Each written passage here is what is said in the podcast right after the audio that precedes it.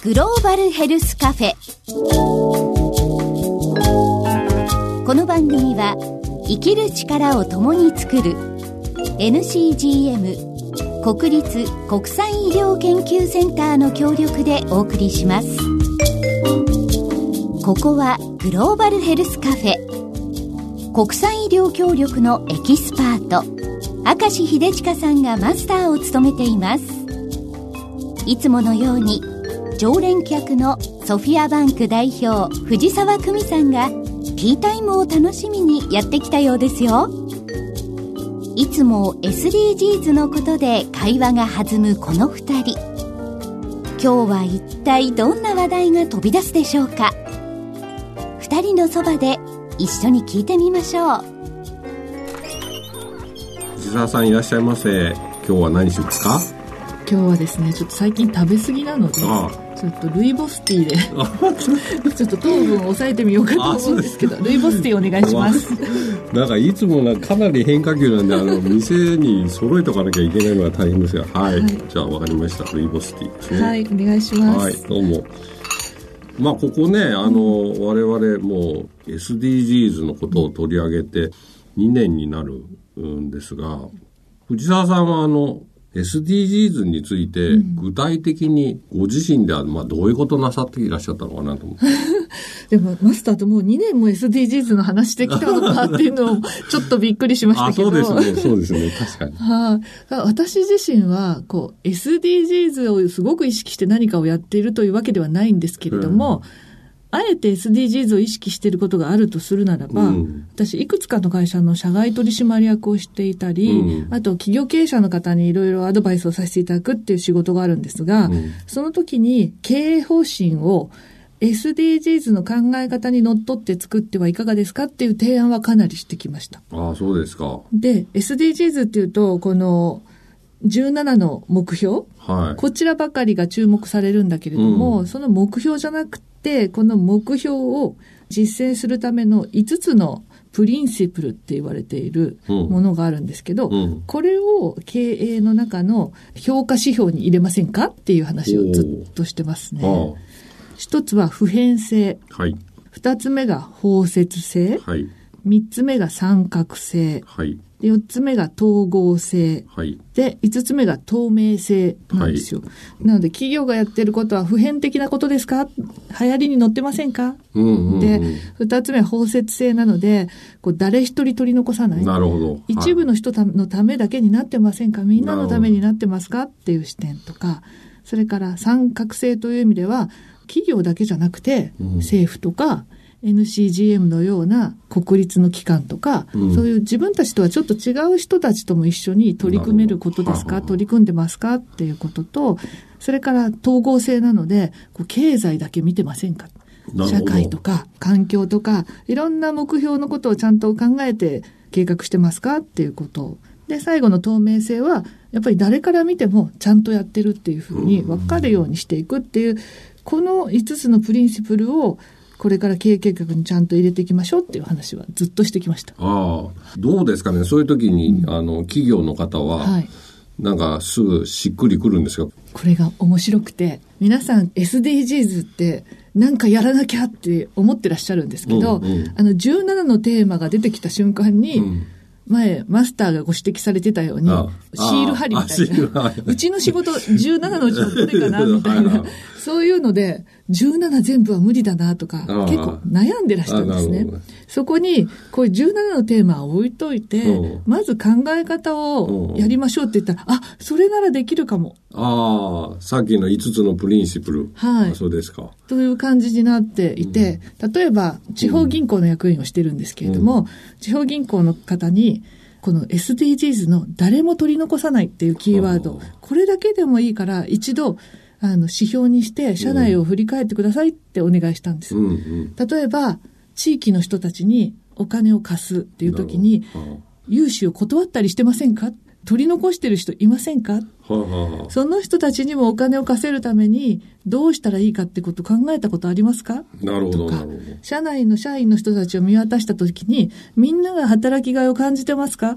一人でも働きがいを感じなくて辞めたいっていう人がいたら、それ取り残してるってことになってませんか？なるほど。その取り残さないっていう視点で会社の中とかお客様とかをもう一回見てみると、うんビジネスチャンスとか改善策って見えてきませんか？これだって SDGs ですよって言ったら、あ、それはなんかできるかも。みたいな。ああ、そうですか。はいそれならできるし、なんか SDGs に取り組んでますっても言えるし、ああ、なるほど。今までお金を貸して差し上げられなかった人、うんうん。これはもちろん返してくれないかもしれないあから貸さなかった。うん。だけど、貸してあげることができたら、実は金利もいただけるんで、銀行も儲かりますしお客様も借りることで何かできるってことで、うんうんお互いハッピーになるはずなんですよね。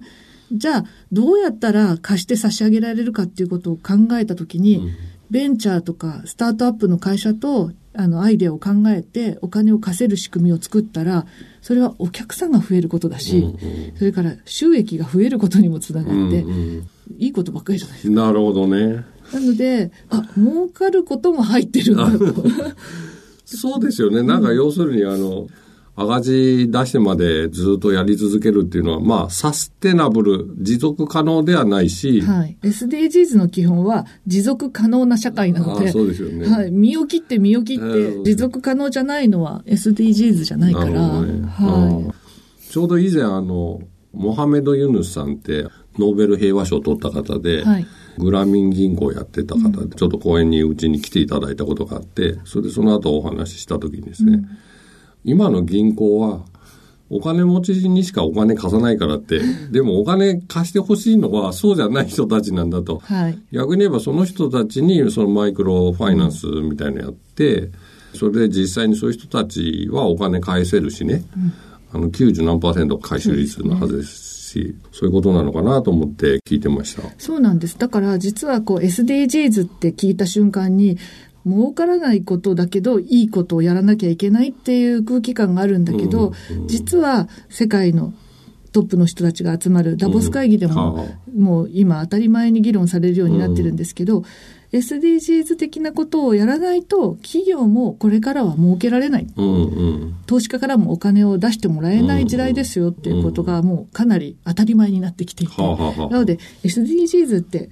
身を切って社会貢献することじゃなくて、ちゃんとリターンがお互いにあるよっていうものになってきたんだと思うんで、この2年間はすごく意味があったなってああ、そうですか。思うんですけどね。ええあそうですか。はい。マスターは何かやってきました？この2年間振り返って。私ね、うちのその国際医療協力局というところと、まあ他のところがですね、コラボレーションして、みんなの SDGs っていう集まりを作ってましてですね、はい。そこで SDGs について振り返る会議みたいのを年何回かやったりですね。はい。あとはあの最近はそのそういう集まりの中で外国人の労働者の方たちの健康をどうやって守るかとかですね、そういったようなお話にもなってきてますね。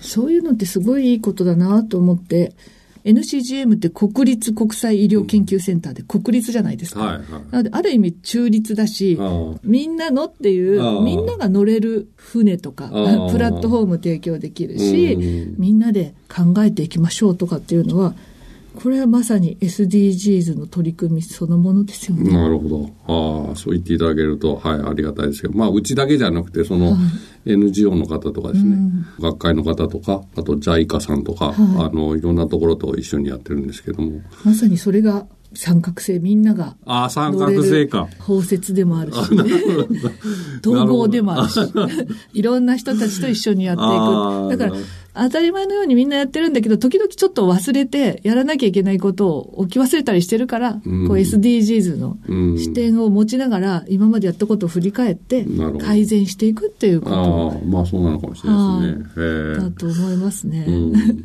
なので、私 SDGs の素晴らしいところの一つは、え。うん。みんなが取り組めるし、うんなんかみんなが主体っていうことだと思うんですよね。なんか誰かすごい人がいて、その人に言われたことをみんなでやるっていうよりも、みんながそれぞれできることをやったら結果世の中良くなったみたいな。はいはいはい。そういう精神がすごい入ってる気がして。なるほどね。ああまあそうかもしれないですね。ああなので NCGM がみんなの SDGs の場を作るとかうんうんっていうのもすごく大事なことですよね。なるほどね。ああなんかこの2年間振り返りながらね、あの、藤沢さんにこうあの、やんわりといろいろ宿題を出していただいてて、その時々でおっしゃられることが、目を開かれるし、逆にちょっと痛いところもあるし、みたいな、なんて言うんですかね。すいません、痛い思いでも私、多分宿題って、その、ちゃんとやってくることが大切なんじゃなくて、うん宿題をやらねばって思いながら試行錯誤することが大事だと思うんですよ。なるほど。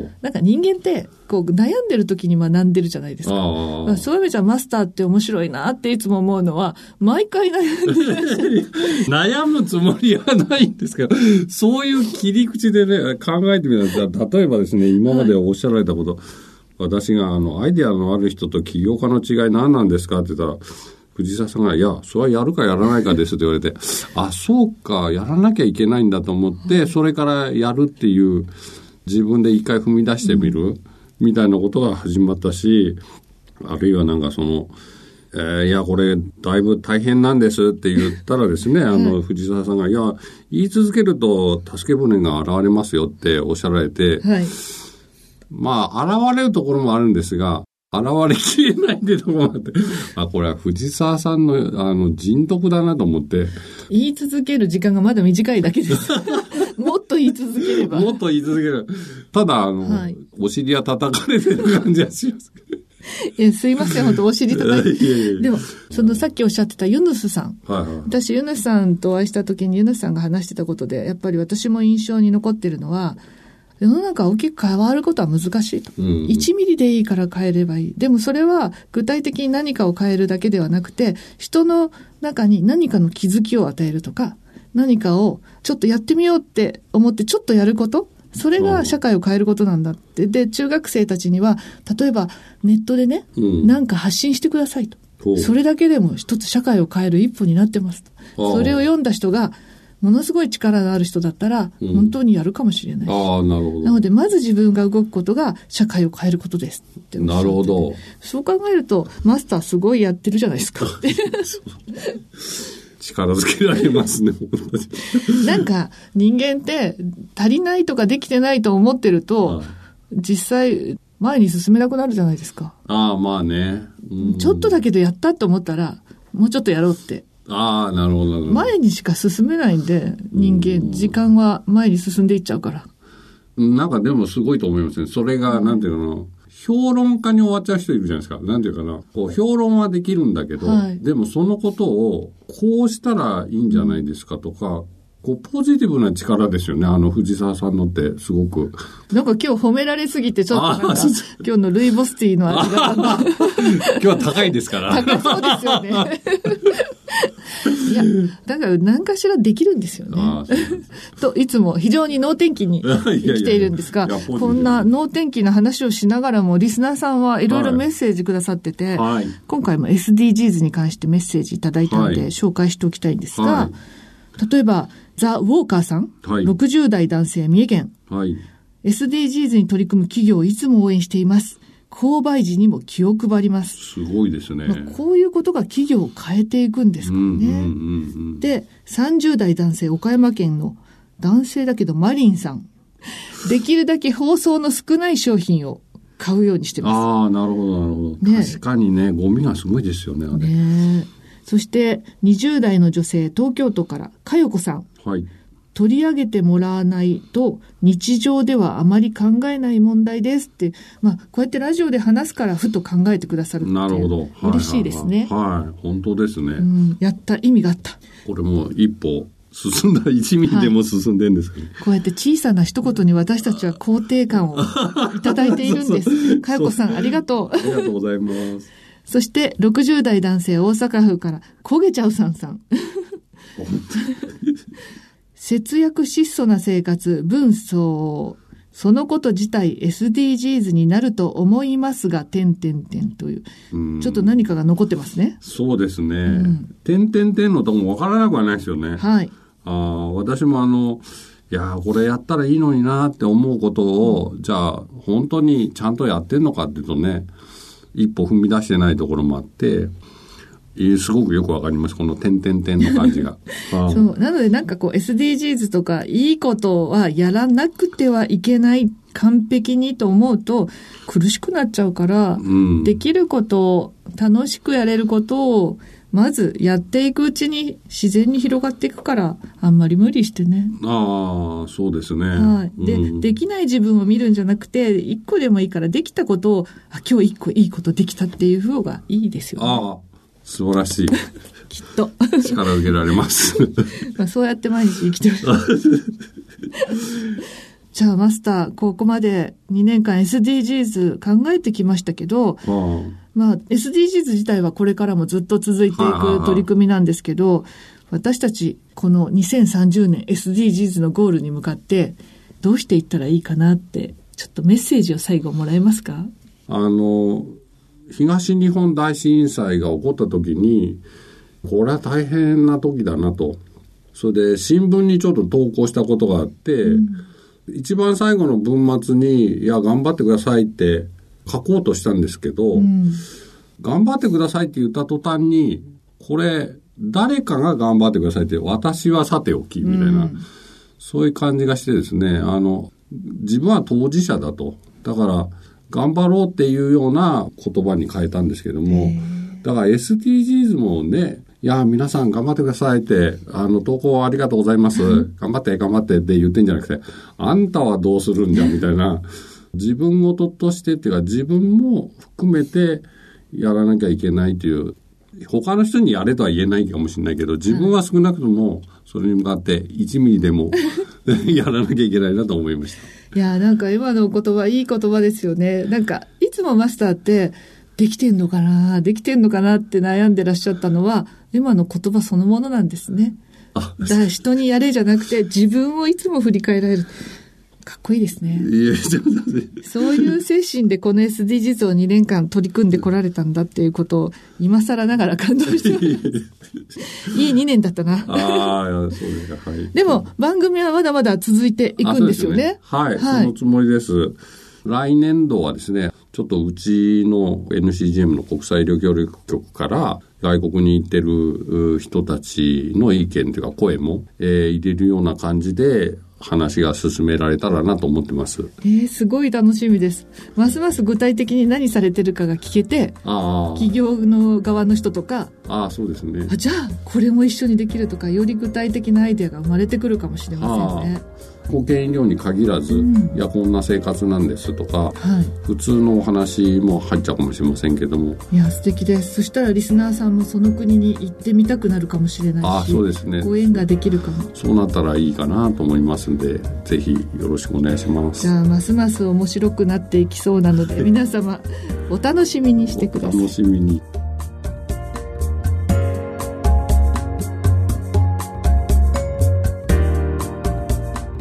グローバルヘルスカフェ。